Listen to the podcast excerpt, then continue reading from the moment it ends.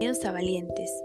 Hoy está conmigo una chica mágica, podría ser la palabra, por todo, todo lo que conlleva la palabra mágica en ella. Esta chica tiene mucha luz, mucha sabiduría y hoy es para mí un placer que esté compartiendo todo ese conocimiento con nosotras y a través de su experiencia nosotras podamos aprender algo y evolucionar. Bienvenida Denise, ¿cómo estás?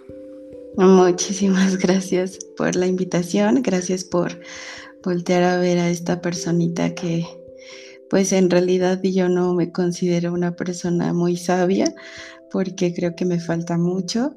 De hecho, quiero decir algo antes. Eh, todo lo que yo diga, no sé si sea eh, pues para siempre, ¿no? Todo el tiempo estamos evolucionando. Este es el pensamiento que tengo por ahora, eh, mi ser por ahora, pero no sé qué vaya a pasar en el futuro. Sin embargo, todo lo que pueda ser de aportación para otro ser humano, eh, será un honor poder compartirlo.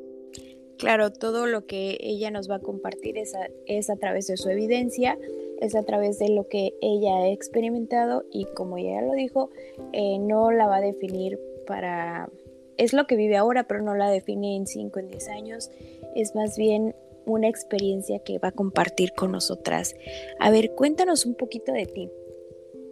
Bueno, pues ah, soy maestra. eh, doy quinto grado de primaria, eh, soy terapeuta, estudié la licenciatura en Ciencias de la Educación, la especialidad en Psicología y pues de ahí eh, empecé a vivir muchas cosas en el aspecto de crecimiento personal. Eh, también pues trabajo en la empresa que dejó mi papá, que es de botanas, entonces pues me la paso haciendo mil cosas todo el tiempo. Cuéntanos un poquito cómo, cómo fue tu infancia. Vamos a regresar a, Denise de bebé pequeñita. Eh, Denise fue una niña que era una niña grande. Denise era una niña que tenía que aprender a resolver ciertas cosas. Y no porque mamá o papá no tuvieran la capacidad, sino que eh, todo surgió cuando el hermano que tengo eh, nació yo tenía tres años y de pronto toda la energía y toda la atención era para, para mi hermano, ¿no? Y yo no supe manejar esa situación y entonces empecé a volverme a una niña tímida, una niña solitaria, pero el papá que tenía era muy exigente, entonces era como eh, todo el tiempo estar con el gendarme, ¿no? De pronto le decíamos, ya llegó el dictador. un carácter muy así, muy fuerte. es así y así y así lo quiero, ¿no? Su forma de expresarse con nosotros, de pronto sí era pues muy ruda y pues él tenía un tema con el alcohol y pues era complicado poder vivir esa situación entre engaños, entre traición. ¿Me escuchas por ahí? Sí, te escucho, te escucho muy bien este, entre engaños, entre cosas así como... Ok, pues, eh, perdón que te interrumpa, es que se cortó poquito, entonces nos quedamos como en la parte donde tu papá era demasiado estricto contigo. Ok, él era muy estricto con, con nosotros y en específico con Denise, como que tenía una exigencia de tú tienes que ser una gran mujer, ¿no? Y tú tienes que ser fuerte y eh, que él me introyectara el tú tienes que ser fuerte, tú tienes que ser inteligente y si yo le entregaba una mala calificación, pues este pues era el regaño, el golpe, ¿no? Y de pronto si le llevaba el 10, papi, saqué 10, era pues sí porque es tu obligación, ¿no? Yo estoy trabajando para que tú lo hagas y es lo menos que esperaría de tu parte. Entonces sí fue una situación complicada. En el preescolar yo era la niña parlanchina, la que preguntaba, este, la que quería saber cosas diferentes. Me acuerdo que una vez una maestra me dijo, ¿qué tema quieren ver? Y yo, quiero saber qué tienen los seres humanos adentro y por qué funcionamos, por qué vemos y, mm. como de ese tipo, ¿no? Eh, cuando ya fui a la primaria, pues era la niña de 10, la que se la pasaba en la biblioteca, este, la que la maestra decía, ayúdale a tus compañeros, ¿no? Este, o ya terminaste, vete a la biblioteca y me la pasé ahí incluso no salía al receso porque me la pasaba leyendo. Y ya después cuando fui en la secundaria, pues ya estaba acostumbrada como a esa parte de tengo que cumplir y fui esa niña adolescente que pues tenía que cumplir con tareas, con exposiciones y hacer tarea toda la tarde, o sea, hasta muy tarde, porque necesitaba esa aprobación de mi papá. Claro, como esta herida de, pues no sé si de herida de abandono. Abandono y rechazo. Y rechazo, claro, sí, donde tú necesitabas sentirte validada por tu figura eh, más alta, que en ese caso era tu papá. Es correcto, sí. ¿Y luego qué pasó? Este, pues en la prepa me, me volví como libertina. No quisiera contar esa palabra, pero es lo que es. Eh, pues me iba a fiestas, no entraba a clases, eh, pues estudié mucho porque hice siete semestres en la preparatoria. me sacaron de la escuela, este, y, pues mi mamá fue a preguntar por qué y pues el resultado era que ya pues no tenía pues un lugar en la escuela, ¿no? Y me hacen una como conciliación en la universidad porque iba en prepa 1 y entonces este lo que sucedió fue que me dieron permiso de terminar la prepa, la terminé como pude, pero yo jamás le dije a nadie que pues tenía un tema de alcoholismo, que tenía un tema de drogadicción y, era algo como muy mío, o sea, yo me salía de, casa a las 7 de la mañana y regresaba a las 8 de la noche a la escuela y pasaban por mí y yo salía de la escuela, pero yo no iba a la escuela, o sea, todo el tiempo estaba afuera. Claro, y esto, bueno, sabes que mm, yo lo platicaba con la psicóloga y también decía que es que somos como una ollita express, ¿no? Eh, estás echándole echándole, echándole, pero en un momento explotas y tal vez esa etapa de tu vida era el momento que tú necesitabas para decir, yo no quiero seguir siendo esto, la que tiene que hacer las cosas por complacer a tal persona o la que tiene que llevar los dices no porque le gustan, sino porque necesita la aprobación. Así es, pero ¿qué crees? Que en ese momento yo no pensaba eso. Claro, sí. O sea, para mí solo era una puerta y vámonos, ¿no? Como cualquier... El escape más fácil. Exactamente. El escape de, de, no estar en la realidad que yo vivía en casa. Claro, sí. De, violencia, de... De pues, maltrato. De maltrato, claro.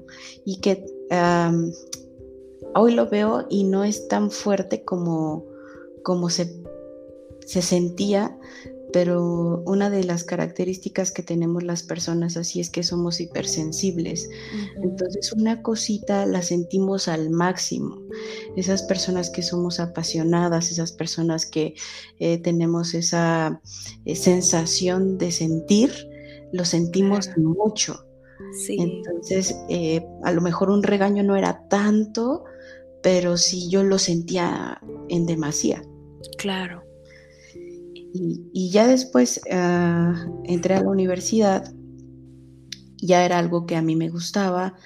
Eh, desde muy pequeña, muy, muy pequeña, yo me acuerdo que jugaba con mi hermana a las maestras, ¿no? Y nos peleábamos por quién iba a ser la maestra. Entonces, este, yo me enfoqué mucho a eso, a ser maestra, y me localizo en, un, en una zona rural y descubrí que, que podía expresarme de una forma en la que las personas me captaban, me entendían. Y ese fue como, ok, aquí pasa algo y viene una ola de transformación preciosa. Ok, cuando tú ya llegas a la universidad, ¿seguías, como decimos nosotros, en el desmadrito? O sea, ¿seguías con, con esos problemas pues, de alcohol, de sustancias? Sí, sí, sí. Em, mi droga de impacto fue el LSD. Ok. Entonces, para mí ya en la universidad era, eh, no le decía a nadie, pero antes de llegar a casa pasaba al Oxxo, compraba cervezas, en lugar de libros traía cervezas en la mochila y unos cuadros, me metía a la habitación y esa escena triste que la mayoría de los adictos vivimos es estar acostado en una habitación solo, todo oscuro, bebiendo y, con unos audífonos, ¿no? Desconectarse totalmente. Completamente. ¿Y cómo, cómo empieza a esta transformación en ti, como dices, híjole, aquí está pasando algo, necesito, necesito ayuda, necesito salir. Em, no fue como una necesidad, mira, eh, Denise eh, siempre ha sido una niña, una mujer con eh, la enfermedad del ego. Eso es una de las características pues más fuertes de mí y que no me agrada mucho, pero hoy estoy abrazando también esa parte de mí. Esa parte, claro. Este, y una chica en la universidad me invita a un retiro de iglesia católica y yo, ay, no, qué flojera, no, no quiero. Y la amiga con la que me juntaba me dice, ándale, vamos. ¿Y para qué? Y me pregunta, ¿no lo conoces? Y yo, ¿a quién? Pues a Dios y ya nada, ese Señor ni existe, es un invento del hombre y un montón de cosas, ¿no? Ándale, acompáñame. Y como ella siempre me acompañaba a mis fiestas, a, los lugares a los que a mí me gustaba ir, dije, ok, vamos. Entonces vamos a, al retiro y el día sábado fue viernes, sábado y domingo, el día sábado por la noche en la actividad final yo siento como cae un rayo de luz en mi cabeza. dije, ¿qué es esto? O sea, ¿qué es esto?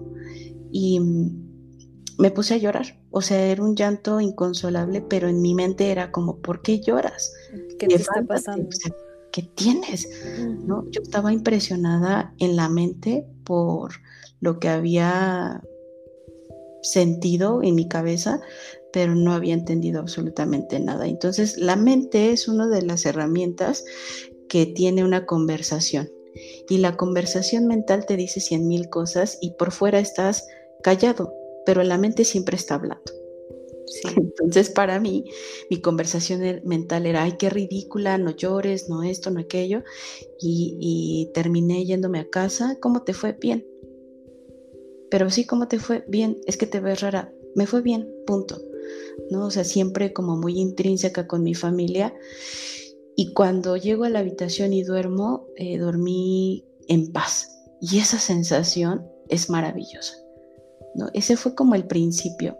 Después, pues ahí me enseñaron a leer la Biblia, me enseñaron a orar, este, cada sábado iba y pues como eh, muchas de las cosas que me gustaban, papá dijo, no, ya no vas a ir, pero ¿por qué? No, ya no vas a ir. Tenemos cosas que hacer los sábados y nada más pierdes ahí el tiempo en tu iglesia. Y ni cambias, eres la misma bien rebelde, porque pues siempre me he caracterizado por eso, ¿no? Por ser una niña rebelde, la niña que contesta, la niña que no se deja. y pues obviamente a papá dictador no le iba a parecer, ¿no? Claro.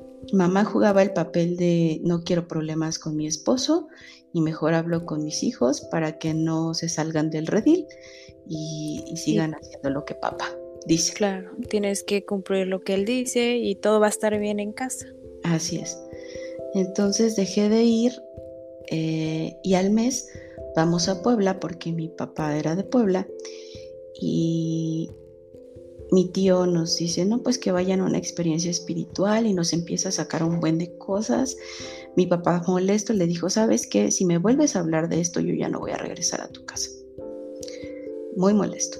Y a la próxima vez que vamos como a los 15 días, eh, mi tío me dice, oye, yo sí te quiero invitar, sé que tener un papá así es complicado. O sea, nadie sabía que yo tenía un tema con alcohol y drogas. Era solo, era tu secreto, ¿no? Sí, Porque era exactamente. Tú seguías como cumpliendo lo que te decían, entre que sí respondías, pero terminabas cediendo a lo que te decían. Es correcto, sí. Y entonces este, le dije a mi papá, ¿sabes qué? Me quiero ir con mi tío. Ay, no, no vas a ir. Ándale, por favor, te lo suplico, déjame ir. O sea, rogándole a mi papá para que me dejara. Y cuando me dice, este, bueno, si vienen por ti, sí, porque yo no te voy a llevar ni te voy a recoger hasta allá. Y le hablé a mi tío y me dijo, siga, vamos por ti. Y vinieron mis primos por mí, me llevaron al grupo de AA y para mí era como, mm, ¿qué hago aquí con esta gente, no? Sí. Este, no, no, no quiero estar con esta gente siempre con un juicio de por medio. Eh, pero cuando vi a una persona me la presentan y me dice, ah, te presento a Shaggy. Y en mi mente la conversación decía, no manches, o sea, ¿a quién le dicen Shaggy? No inventes.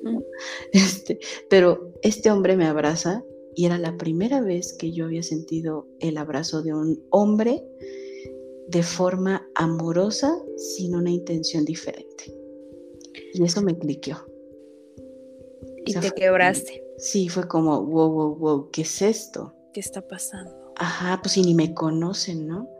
Vivo la experiencia, yo llego en una experiencia de aniversario y las experiencias de aniversario en esa fraternidad de nombre Valle de Guerreros eran enormes, o sea, como un escenario como el de la feria, un escenario enorme con gente cantando canciones de alabanza a Dios y a mí me desconectaba, pero cantaron una canción que se llama Caballito de Mar de Lascano Malo.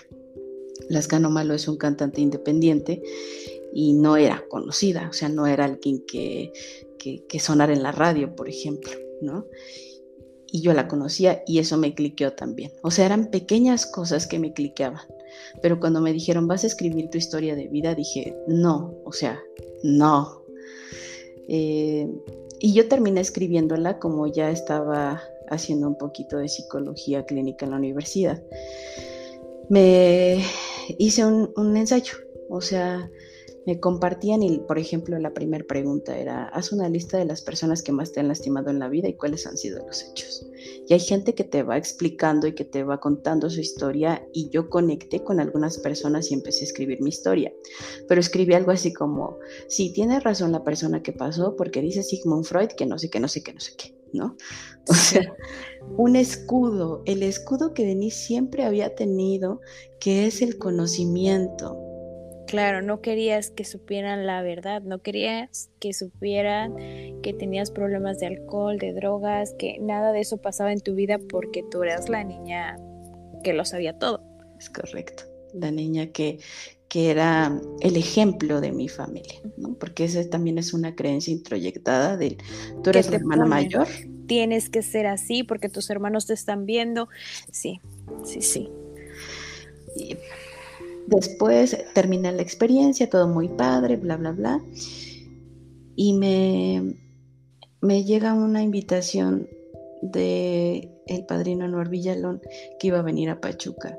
Y cuando él llega a Pachuca me dice, este, ah, yo le mando un mensaje, oye, quiero ir a escucharte, te vi en esa ocasión en AA. Eh, yo lo recuerdo mucho porque en esa ocasión que yo lo vi, él estaba en el estrado diciendo, soy el líder de Valle de Guerreros y estoy aquí a pesar de hace 15 días haber perdido mi pierna. Qué fuerte. wow. O sea, es un hombre que para mí ha sido eh, un gran mentor, precisamente porque han pasado muchas cosas en su vida y, y, siempre está al servicio, ¿no? Siempre está en el servicio haciendo sus cosas eh, para otros seres humanos también, aperturando espacios para que llegue gente con verdaderos problemas pues de alcohol, droga, familias disfuncionales, neurosis, depresiones, todo ese tipo de cosas. ¿no? Entonces yo lo contacto, eh, nos vemos, platicamos algunas cosas y me dice, ¿cuándo vas a Ciudad de México? Y yo le dije, ahorita. Y se me quedó como, ¿qué? Dije, sí, ahorita. Y después él me cuenta esa historia, ¿no? Y me dice, para mí eras la niña astronauta, estabas en otro mundo, en otro lado, no estabas aquí en la Tierra, estabas extraviada y, yo pensé que eras huérfana, porque si me, si me decías, vámonos, era porque pues tú no tenías a dónde llegar, no tenías una familia, ¿no? Y él está acostumbrado a tratar con ese tipo de personas y yo fui una de ellas. Y desde ahí empezó la mentoría, empecé a conocer un poco sobre espiritualidad, sobre la Biblia, sobre, él me decía, tienes que leer la Cábala, tienes que leer sobre las, las religiones que hay en el mundo, este, y me llenó de un mundo de conocimiento. Pero él me da esa apertura y me dice, eh, vas a ser la guía espiritual de la fraternidad.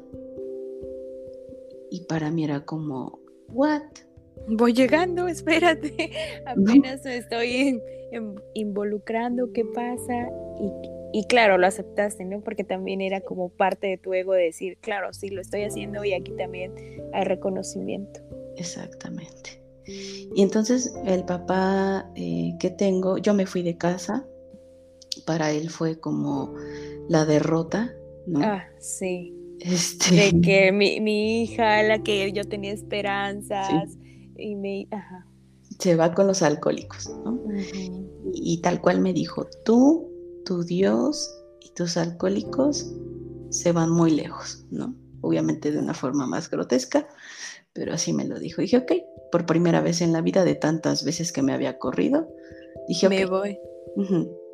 Y me puse a buscar trabajo y me puse a comprar cosmético y me puse a comprar cosas para vender sándwiches, ensaladas, sopas y todo lo que pudiera en la universidad. Y pude pagar un sitio en donde poder quedarme. Este, y fue telenovelesco, ¿no? Porque me encerró en la casa y mi mamá llorando en el baño y bueno, terrible. Pero cuando logré salir, es como ya le das la libertad a un perrito y ya no sabe a dónde ir, ¿no? Claro, porque nunca lo habías experimentado, entonces vas desbocado a vivir la vida. Sí, sí. Y no sabía hacia dónde ir y me enclastré en los grupos. O sea, iba a una junta a las doce y media del día antes de la universidad y saliendo de la universidad me iba a otro grupo. Tenía dos grupos de doble A, pero después de unos cinco o seis meses, papá me busca y me dice, este, quiero que regreses a la casa. Le dije, sí, sí voy a regresar, pero tienes que ir a una experiencia de doble A. ok. Y fue a la experiencia, fue la experiencia más hermosa que yo pude haber vivido en el aspecto papá, porque por primera vez él me cargó con amor, me vio a los ojos y me dijo, te amo, llorando. ¿no? Y fue como, ok, todo lo que él había hecho, pues se borró. En ese instante fue un momento de perdón y de amor maravilloso, maravilloso. Y mamá también vivió la experiencia, vivimos el mismo proceso, pero yo con mamá tenía menos tema. Claro, el tema, era papá. papá. Sí, yo a mamá la veo y la admiro y la amo, ¿no? Pero con papá sí era como tú y señalarlo y esta vez era diferente. Entonces desde ese día él dijo voy a abrir un grupo. Eh, mi familia no estuvo de acuerdo porque decía eh, el hermano y la mamá, es que lo haces por Denise y todo quieres hacer por Denise, ¿no? Este, yo creo que él había descubierto algunas cosas en esa experiencia que lo hacían empujar a que nuestra relación fuera distinta y lo logró porque el año y medio que él estuvo conmigo después de la experiencia en el grupo, eh, de pronto me hablaba y me decía, ¿qué onda, güera? ¿Vamos por una nieve?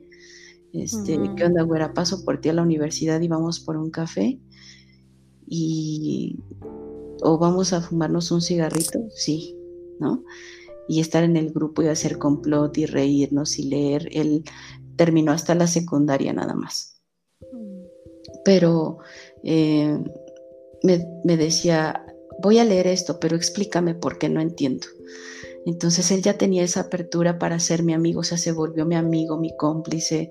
De pronto me preguntaba, es que tu mamá está enojada conmigo, pero ¿cómo le hago? ¿Cómo platico con ella? Ya no quiero ser grosero, ¿cómo me acerco a tu hermano? Este, o sea, estaba sanando de una forma impresionante, impresionante. Iba viento en popa eh, haciendo su trabajo. Y a la vez tú, ¿no? También. Porque imagínate, venir del rechazo a encontrar esta, pues, esta forma de amar diferente, ¿no? Porque en realidad él te amaba, pero de la forma que a él le enseñaron, porque él no tuvo otra visión realmente de lo que era eh, tratarte de otra forma, porque él fue así educado, ¿no? Así es. Fíjate que hace un par de meses, menos como un mes tiene.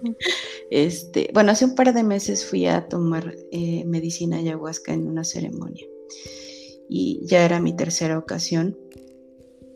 Y en esa ceremonia eh, vi al papá, vi al papá y me dijo, lo estás haciendo bien. Y yo le decía, te extraño, es que te extraño. Me decía, no, yo estoy bien. Y tú solamente honra lo que te enseñé para tu bien, ¿no? Y tenía esa necesidad de saber qué onda con mis heridas del alma, ¿no? ¿Qué onda con mis heridas de la infancia? ¿Qué onda con mi niña interior? Y eso fue lo que me mostró la medicina. Cuando dices que lo extrañas, ¿es porque él ya partió de este mundo terrenal? Sí. Em, después del año y medio de haber abierto el grupo, eh, justamente al año mm, viene Anuar al aniversario de nuestro grupo. Y hablo de la historia de cuando nos conocimos, de la historia anterior que te platiqué, y decía él en su compartimiento, este, me es impresionante cómo los adictos tienen una capacidad para evolucionar cuando enfocan su energía, ¿no? Y hablaba sobre yo no imaginé que esta niña esta niña astronauta extraviada pudiera abrir un grupo con su papá y estuviera allí dentro toda su familia. Eso es reconstruir, ¿no? Y entonces en ese momento me inflé y entonces terminé la carrera y me inflé y en ese mismo tiempo este, me entregan el ser guía espiritual y me inflé más. Entonces ya tenía muy inflado el ego y de pronto un compañero me dijo, pronto te va a pasar algo para que entiendas que eres un ser humano igual que nosotros. Qué fuerte. Y le dije, tú estás loco. O sea, lo que tú quieres es ponerme el pie porque tienes envidia. Fíjate cómo es la mente, ¿no? Claro. Este, enferma de ego. Eres un envidioso, ¿no?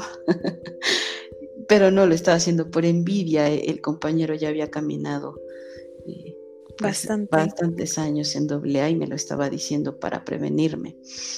Tiempo después, papá se enferma eh, de gripa, así tal cual de gripa, como lo que hoy conocemos como una gripa te puede matar.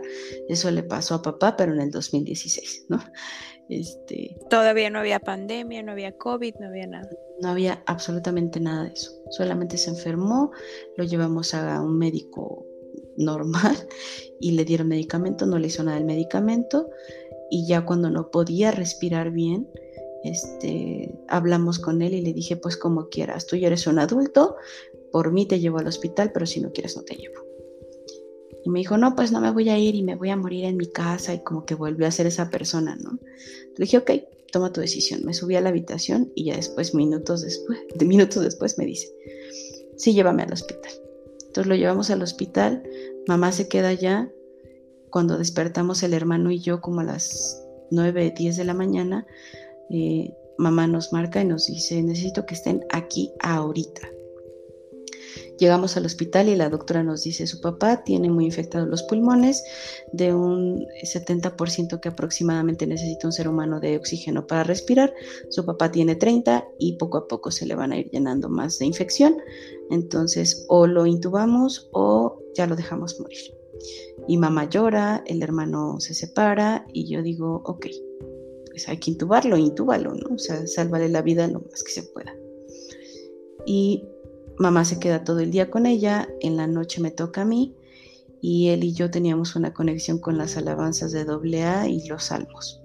Entonces yo toda la noche estuve con salmos y, oración y alabanzas y hablándole y de pronto entra un doctor y me dice, le vamos a, conectar el electrocardiograma para sacarle un estudio, se lo conectan y escucho tal cual el tit, tit, tit no, Denise, ay, no. Y en ese momento suena mi teléfono y veo y era la mamá. Y en mi mente era como, mi papá ya se murió, ahora la que tengo que atender es a mi mamá. Contesto, ¿qué onda? Eh, estoy afuera de aquí de donde está tu papá, tienes que salirte para que yo entre. Entonces saqué una silla, la senté en el pasillo del hospital y le dije, papá acaba de morir. Y así el grito de, no, si dijiste que hasta viejitos, que íbamos a tener una casa de una sola planta con un jardinzote. Y empieza a gritar los sueños que papá y ella tenían. Y el doctor al lado de mí, ¿cuánto pesaba su papá? ¿Cuánto medía su papá?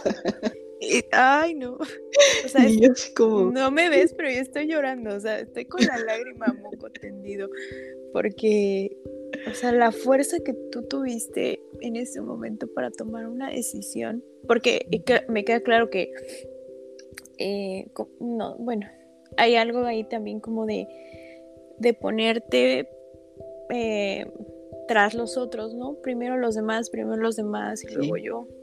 Sí, sí, tocó ser fuerte, tocó. Le hablé a uno de mis tíos, reconocí el cuerpo con, con uno de mis primos, este, algo muy fuerte, o sea, sumamente fuerte.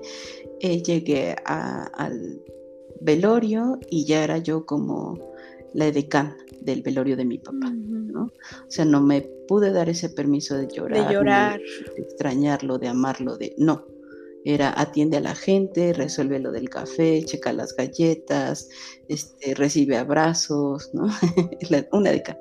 Ah, por aquel lado pase, ¿no?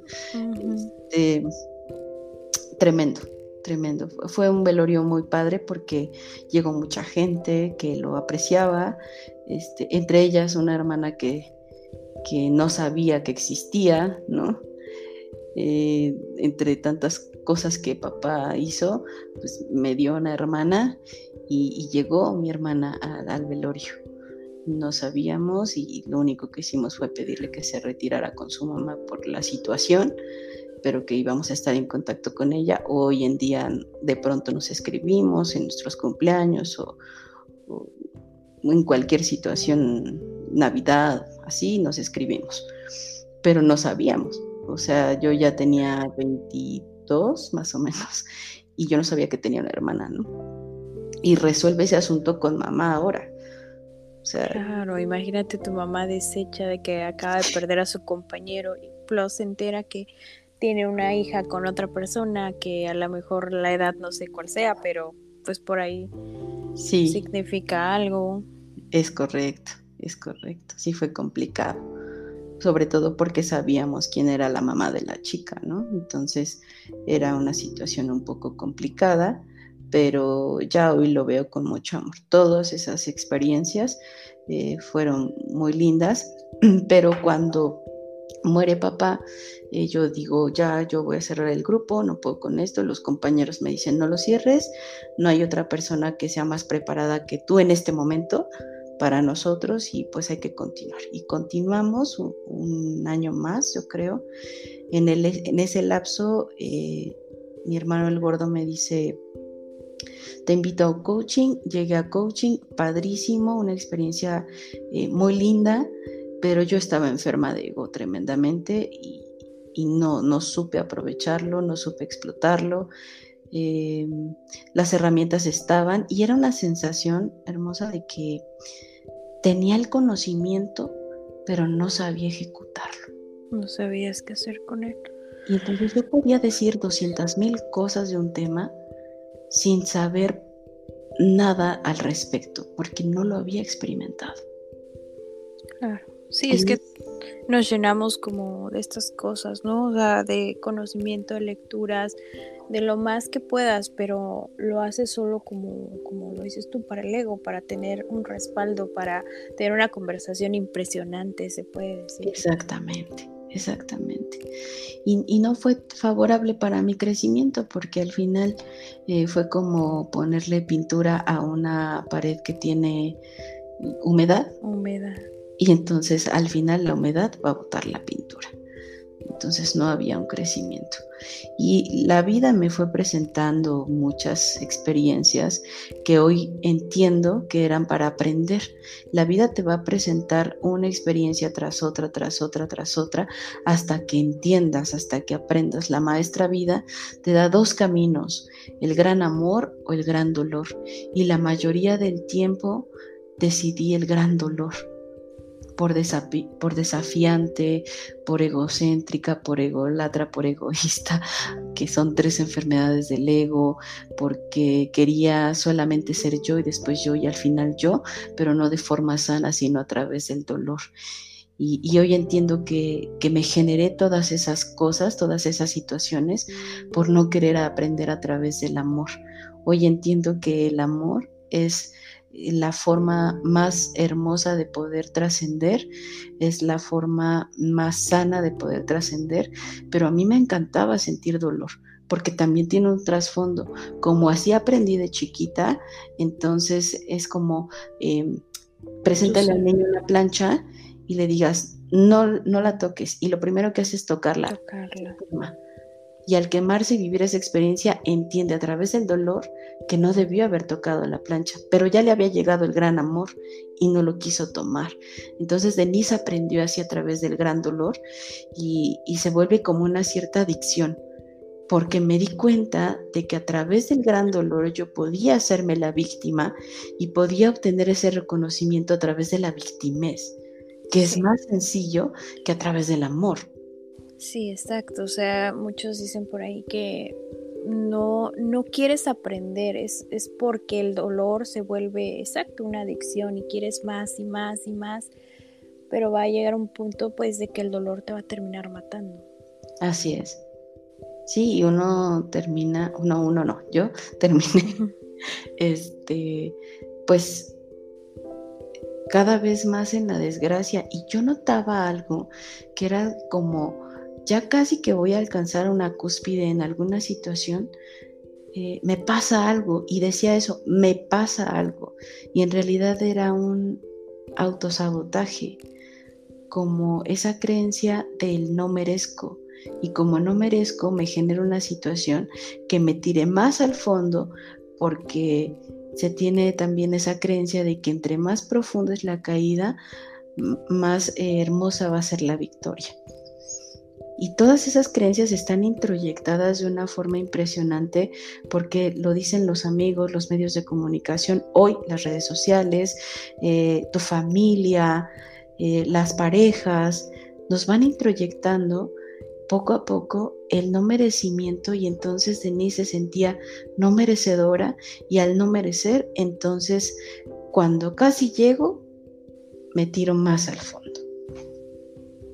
Así es y cómo empieza esta reconstrucción de tus creencias, de tu mente y por ahí ya entra para ti la palabra Naima.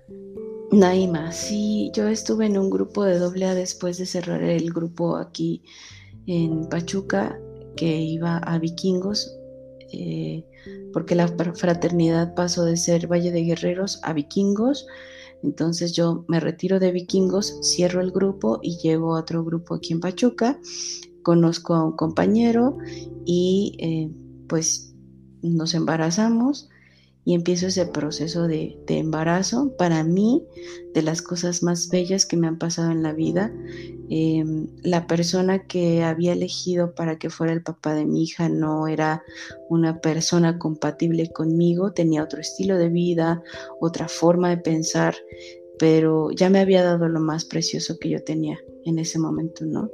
Entonces, eh, para mí, desde el día uno tuve conexión porque yo empecé a vomitar, empecé con mareos y dije, no, no, no, no es cierto, no es cierto, no es cierto, dejé pasarlo un mes, después de ese mes eh, dije, ok, me voy a hacer una prueba, le digo a él qué vamos a hacer y me dice, pues papás, vamos a formar una familia y, empezamos con ese, ese caminar. Y fue muy chistoso porque yo iba manejando y de pronto escucho la palabra Naima. Es un nombre que yo nunca había escuchado. Y, pero lo escuché así como con mi propia voz. No sé cómo explicarlo, pero lo escuché así con mi propia voz y me llegó esa información, Naima. Entonces me orillo, porque no era algo normal, no era algo natural, me orillo y busco la palabra Naima. Y, decía que era un nombre de origen eh, indioamericano y empieza una descripción de mujer extraordinaria, mujer fuerte, mujer amorosa, mujer poderosa, mujer abundante. Y yo dije, wow, sí lo eres. Y eres una niña entonces. Y en ese momento ya sabías que era una niña, o sea, desde desde lo que tú sentías. Sí, desde el mes y medio de gestación de mi hija yo sabía que era una niña y toda la gente me decía, no, estás loca y si le dices niña y es niño, te va a salir gay, ya sabes todas las cosas que la gente... Creencias. se inventa para, para decir, ¿no? Y, y no era cierto. Desde ese día yo le puse música, hablaba con ella, trabajaba en la escuela, entonces ella escuchaba el recreo y era un tormellino ella quería salir a jugar. Eh, estaba yo en clase y, me picaba la panza. ¿No?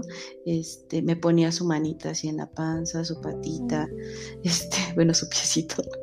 Este, era una conexión cuando a ella no le gustaba la persona con la que yo estaba platicando, me pegaban las costillas.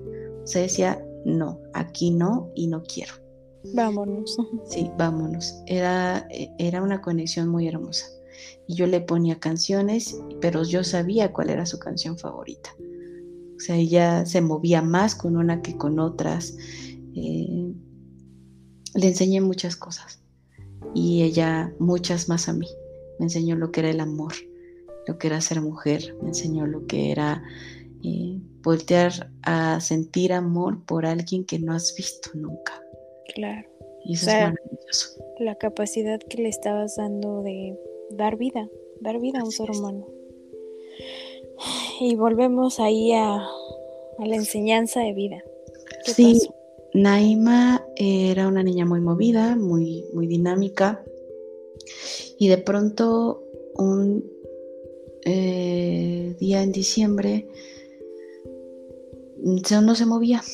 Y yo dije, esto no está bien. Le hablaba y no se movía. Fui al hospital y me dice, tenía una amiga ahí en el hospital y me dijo, este, tiene sus latidos muy bajitos, tienes que irte de urgencias a, tu clínica 1. Me fui a la clínica y ya cuando llegué me dijeron, no, su hija ya está muerta. Así. Y yo, ok. Iba, me sentaron en una silla de ruedas para llevarme al ultrasonido sobre un pasillo y yo iba viendo la puerta del fondo sobre el pasillo y le dije adiós. Siempre has hecho tus huevos. Mm. Siempre has hecho lo que se te ha dado la gana con mi vida. Cada vez que yo siento que llegué a la cúspide me haces estas cosas. Y está bien. Hoy te doy el control de mi vida y tú sabes por qué lo haces. Mm. Pero dime ¿cómo le voy a hacer para chisparla? Porque esto es demasiado. ya no puedo. ¿No? Y regreso y me dicen, este, no le duele la cabeza, no tiene los pies hinchados, no se siente mal, taquicardia, y yo no. Pues está a punto de morirse, hay que meterla al, al quirófano ya. Me preparan súper rápido, me meten al quirófano y escucho claramente cómo los doctores estaban hablando, pero yo estaba viendo la película de mi vida. O sea, yo pensaba que eso era mentira o que era una imaginación de alguien. No, o sea, yo realmente vi la película de mi vida desde mi infancia hasta ese momento y vi todas las cosas que pasaron y yo le dije a Dios, ya, ya no quiero vivir, ya no me tengas aquí, no tiene sentido y en eso siento un golpeteo en el, en el pecho, cómo me levanta el cuerpo y escucho a los médicos, la regresamos, hay que reconstruirle el útero. Y entonces para mí era como, no, déjenme ir. Ya no, quiero. sí, era como, no, y estaba muy molesta. ¿No? Termina la cirugía y me dice la doctora, bueno, te reconstruimos el útero, en unos años vas a poder tener un hijo si así lo deseas, y no sé qué. Le dije, a ver, uno, me quería morir. Dos, no me interesa si me reconstruiste el útero. Tres, quiero ver a mi hija. Y me dice, no, es que es una situación muy complicada. Y le dije, a ver, no me esperé ocho meses y medio a una cita que no voy a tener. Quiero ver a mi hija. ¿No? Y es algo muy chistoso, pero yo le había dicho a Diosito, por favor, este, si quieres que se parezca a su padre, pero que no tenga su nariz. No, me gustaba la nariz de su papá. Pues veo a mi hija y tenía la nariz de su papá, ¿no? Yo así como, ok, y la, la cargué, la abracé, pero sentí su piel. Y dije, wow, es la sensación más suave que he tenido en mi vida. Y lo único que puedo decirle fue, mi amor, gracias por todo lo que me has enseñado. Gracias por tu amor y hoy me has dejado la lección más grande de mi vida. Te amo y gracias por existir y por ser quien fuiste. Y ya, la entregué. ¿No? De ahí pues obviamente el suplicio de no, niños a la izquierda, niños a la derecha. Cada enfermera me preguntaba, ¿y su bebé? ¿No? Y hablé con el médico y le dije, mire, sáqueme de aquí. Sáqueme de aquí porque me voy a volver loca. Me dijo, ok, te vas. Y yo veía en los pasillos cómo se iba papá, mamá con su premio. Y yo, sin marido, y sin hija, y sin nada. Ay, eh, estoy, estoy escuchando, pero estoy llorando porque es muy muy, muy triste, pero a la vez también escucharte a ti de esa forma tan fuerte, Denise? ¿Cómo has hecho para que puedas tú hablar de esto sin... No que no haya dolor, porque evidentemente lo hay, más bien que tengas la capacidad de contarlo. Sí, pues eh, hoy agradezco que papá me haya enseñado a ser así, eh, fuerte. No significa que no lo sienta, significa que entendí lo que él me estaba mostrando.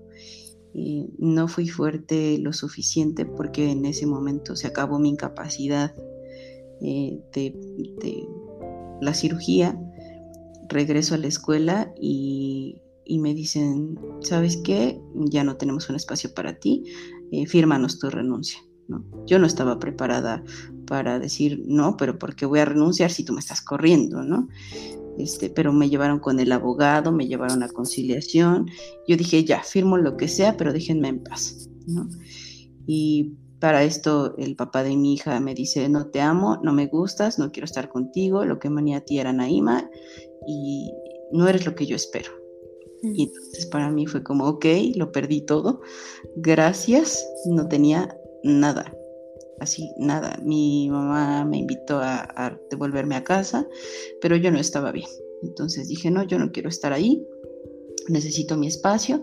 Me fui a vivir con una amiga del grupo, una persona muy linda, maravillosa para mí, porque yo la estaba pasando muy mal, era las 2, 3 de la tarde, yo no me quería parar. A veces me llevaba un café y me decía, te traje tu café. Y yo, ay, no quiero café. O sea, bien, bien grosera con ella. Eh, mal, ¿no? Algunas veces que intenté quitarme la vida. Eh, terrible, terrible, quise eh, morirme ya, o sea, tomar esa decisión de morirme. No me morí, evidentemente, pero busqué a otra de mis amigas que se llama Bere, que también está en este camino de la conciencia. Su papá era biodescodificador, ya murió, pero ese señor me dijo algo bien importante me dijo, em, tienes que entender por qué tu hija murió. No tienes que clavarte en el dolor, sino agradecer el dolor que estás sintiendo ahorita y por qué sigues viva, porque tú debiste haberte muerto en esa plancha con ella, pero no te moriste, algo está sucediendo y necesitas descubrir. Y eso fue como, ok, hay algo que hacer. Y llega a mí la medicina ayahuasca y veo a mi hija y veo cómo eh, está enfrente de mí el Maestro Jesús y yo le dije, tú no eres Dios, tú eres un Maestro ascendido. Y solo me dijo, sí. Y me dijo, dame a tu hija.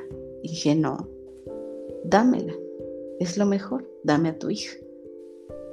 Y solo vi a mi hija en mis brazos, se la entregué y en ese momento el Maestro Jesús levanta sus brazos y veo como mi hija es absorbida por una luz blanca.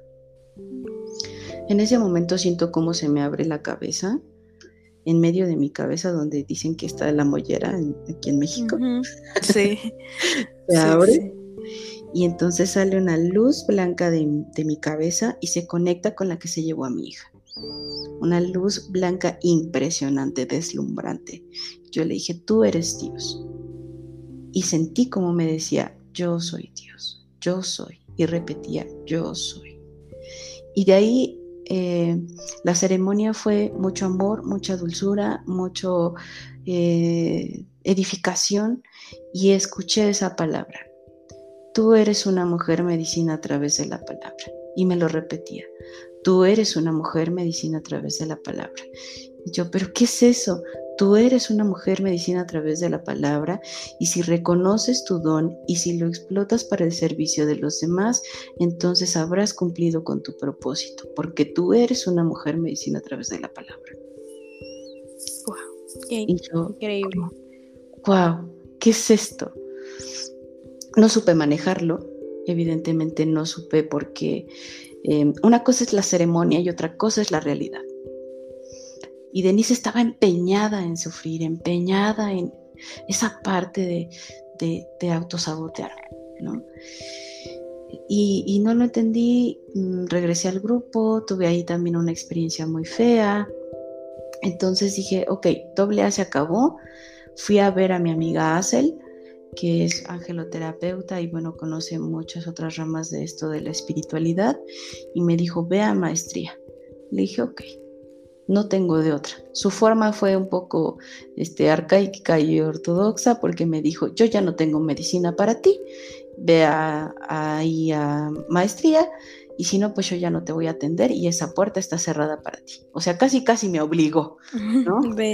Pero cuando yo llego a maestría me descubro, descubro qué es la palabra y creo que esa es la mayor aportación de esas personas que me dieron porque llego a una especie de entrenamiento, pero me hablan de la palabra y si tú cumples tu palabra, entonces todo está hecho. Y dije, ok, la palabra. Y entendí que cada cosa que sale de mi boca puede destruir o puede, edificar. Exacto. Y esa es mi responsabilidad. Ay, nos hemos echado una plática muy, muy amena. La verdad es que estoy yo, mira, he estado llorando, ya me sequé la lágrima, me he reído y ha sido extraordinario poder darle voz a tu historia de vida. Gracias. ¿Qué te puedo decir que, que ya no hayas escuchado, no? O sea, eres fuerte, eres resiliente, pero más que nada quiero reconocer el que hoy digas, estoy lista, estoy lista para hablar, estoy lista para tal vez eh, empezar a, difundir ese don. Eh, yo creo que así es, todas las cosas pasan por algo, Dios es tan perfecto que nunca se equivoca. Y pues si quieres ya cerrar el podcast con un mensaje para las chicas que hoy te van a escuchar, te lo voy a agradecer muchísimo. Sí, ah, lo único que quisiera compartir es que sean felices, sean felices, vayan por eso que les hace realmente felices. Conéctense con ustedes mismas, escúchate, escucha tu conversación mental para que le agradezcas, pero sobre todo escucha tu ser, escucha lo que hay más allá de lo que dice la mente. La mente es una creación parlanchina pero tu ser es una creación que te permite ser reflejo de tu creación. Y eso es transformarte, transformar tu vida, transformar la vida de la gente que te rodea. Porque cuando eres luz, eh, no te reconoces como una luz, sino simplemente eres. Los pájaros no saben que son pájaros, simplemente lo son y ya. Y yo Hoy reconozco que encontré esa parte de mí al ser una mujer medicina a través de la palabra y todos los días intenciono mi palabra para no romper. Intenciono mi palabra para edificar, intenciono mi palabra para poder ayudar a otro ser humano. El servicio a otro ser humano es lo más hermoso y edificante que pueda haber hoy. Y lo hago todos los días en la escuela cuando por lo menos una sonrisa saco en la escuela o en mi trabajo cuando voy a vender las botanas saco una sonrisa, vengo eh, pensando, meditando, platicando, pero sobre todo sonriendo. En casa también. Y quisiera compartirte algo eh, muy bonito sobre la palabra. Cuando yo empecé a hacer em, energía disponible, es decir, vaciar las cosas que me entorpecían y gracias a esa situación de vaciar em, tuve esa, ese espacio disponible, esa energía disponible para crear. Y yo decreté un espacio para poder compartirle a otros seres humanos, a otros seres humanos, la sanación, el amor, la fraternidad y poder ayudarlos a vivir mejor y decreté también una pareja, una pareja y la describí bien, eh, amoroso, comprensivo, abundante, feliz, detallista y hoy está en casa, por gracia de Dios, y hoy tengo espacios en los que puedo compartir. Entonces todo lo que sueñas e imaginas puede estar si tú estás dispuesta a trabajar en ti. Así es, por ahí vamos a echarnos un, segundo episodio que nos cuentes algunas técnicas para decretar, que como tú lo dijiste en todo el podcast, la palabra es poder y vamos a aprender juntas a abrir esas puertas, vamos de la mano, ¿no? No solo conmigo, sino con este grupo de mujeres que ya hemos creado, quien ya te vaya a escuchar, que se dé cuenta, ¿no? Que, que estamos rompiendo un poco este paradigma de que las mujeres nos lamentablemente nos echamos la una a la otra y, no es así, o sea, las mujeres podemos hacer grandes cosas juntas. Eh, este es mi espacio para cuando quieras volver, eh, está disponible para ti. Gracias infinitas en, el fondo de mi corazón por toda esta gran lección de vida que nos has dejado hoy.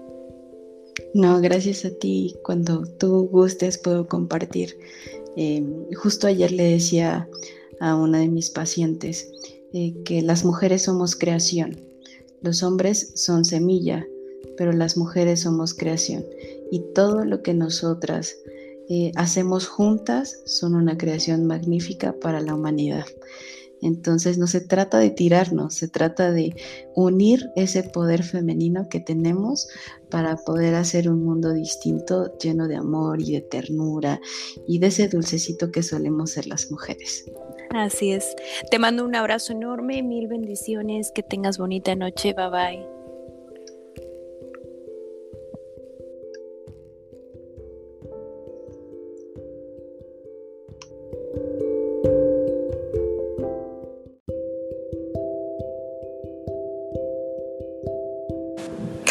Esto fue Valientes. Gracias por escucharme. Si te gustó el episodio, compártelo con tus amigos y te veo en el próximo episodio. Gracias.